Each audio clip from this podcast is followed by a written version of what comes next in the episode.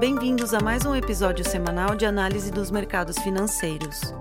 Hoje, dia 12 de dezembro de 2022, falaremos sobre certas tendências recentes dos mercados e de suas implicações para nossos investidores.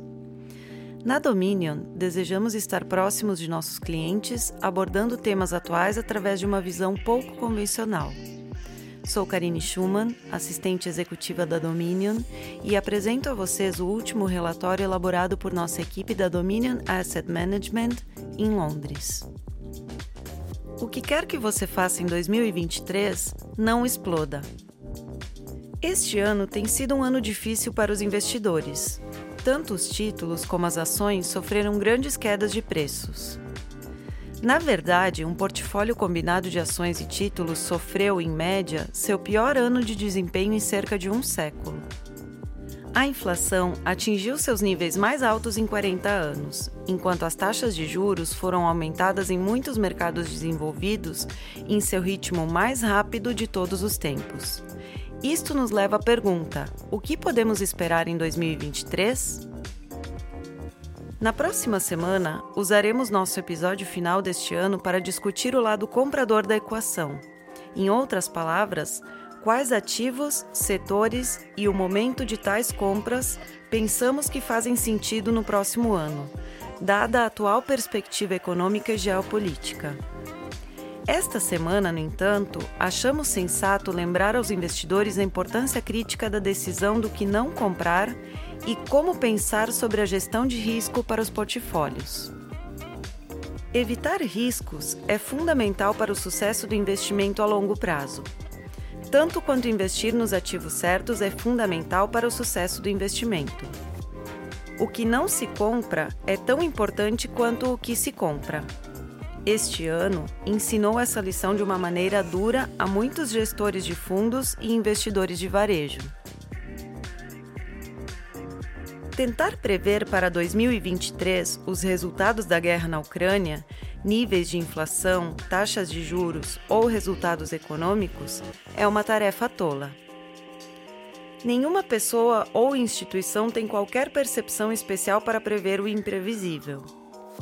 Também sabemos, por ciclos anteriores de guerra, pandemia e inflação subsequente, já estivemos aqui antes, que períodos de volatilidade e incerteza podem durar muito tempo.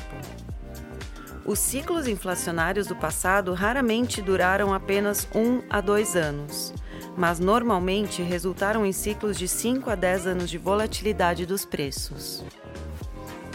Embora não possamos prever com precisão o que 2023 apresentará para a economia, podemos dizer, no entanto, com alguma confiança que provavelmente se parecerá mais com 2022, incerteza contínua, economia volátil e inflação, do que, por exemplo, com 2015, que tinha um crescimento econômico positivo estável, inflação e baixas taxas de juros. Isto significa que o ambiente de investimento provavelmente continuará a favorecer o que funcionou em 2022. Falaremos mais sobre isso na próxima semana. E o mais importante para o episódio desta semana é que o próximo ano provavelmente continuará a punir os investimentos e alocações de risco que recentemente caíram em desgraça. Uma abordagem prudente para assumir e eludir riscos para 2023 é evitar o risco de uma perda catastrófica. Em outras palavras, o que quer que você faça, não exploda. Já este ano, alguns grandes fundos de investimento fizeram exatamente isso, apresentando um desempenho negativo do qual é improvável que se recuperem por algum tempo. Em julho deste ano, a Tiger Global, um dos principais fundos de hedge dos últimos anos do mercado de ações, estava em queda de 50%. Lembre-se que os fundos de hedge devem ser de mais baixa volatilidade e risco de hedge. Se qualquer ativo cai 50%, para voltar aos seus máximos anteriores, ele precisa dobrar. Em outras palavras, você precisa de um retorno subsequente de 100% apenas para se igualar a um investimento feito na última alta. O ARK Innovation Fund ETF, outro favorito dos investidores em 2020 e 2021, seu gestor de fundos aparece regularmente na Bloomberg e CNBC em 2020 e 2021, e elogiado quase como um guru para o mundo dos investimentos. Começou a haver grandes quedas nos preços no ano passado, acelerando este ano para um grande declínio Desde janeiro de 2021, esse fundo perdeu 75% de seu valor. Para recuperar essa perda, e apenas para retornar ao nível que o fundo foi avaliado no ano passado, o fundo a partir de hoje precisaria gerar um retorno de mais de 300%.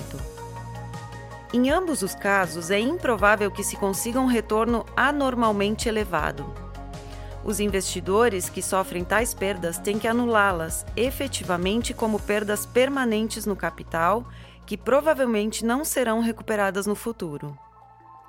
Evitar tais perdas, em primeiro lugar, é o caminho a seguir. Há muitos exemplos mais de fundos e, infelizmente, investidores individuais que em 2021 e 2022 estavam assumindo o tipo errado de risco e estavam expostos a perdas potencialmente catastróficas, como os exemplos acima mencionados. Evitar tal resultado é absolutamente vital. Um declínio durante um mercado de investimentos de 10%, 20%, até mesmo 30%, não requer um milagre subsequente para retornar os investimentos aos máximos anteriores.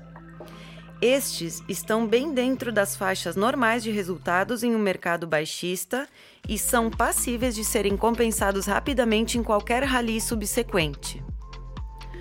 Uma perda de 50% ou 75% é uma história diferente e requer retornos futuros que provavelmente nunca serão realizados.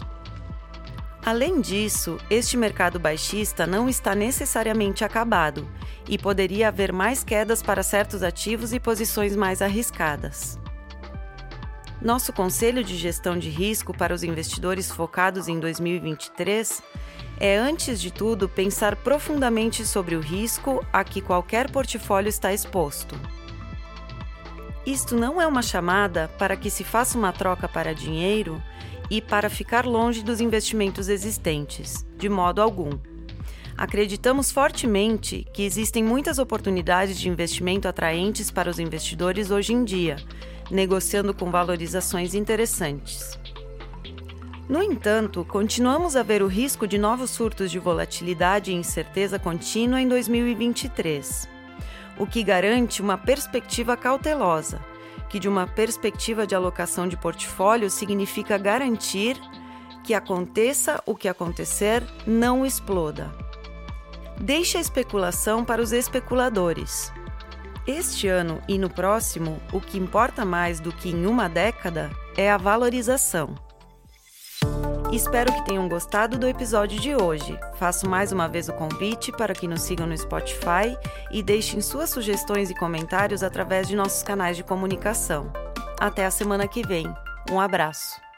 As opiniões refletidas neste podcast são do autor na data da publicação e não necessariamente as da Dominion Fund Management Limited. O conteúdo deste podcast não pretende ser uma assessoria de investimento e não será atualizado depois da publicação. Imagens, vídeos, citações de literatura e qualquer material que possa estar sujeito a direitos autorais são reproduzidos total ou parcialmente neste artigo com base no uso justo aplicado a reportagens de notícias e comentários jornalísticos sobre eventos.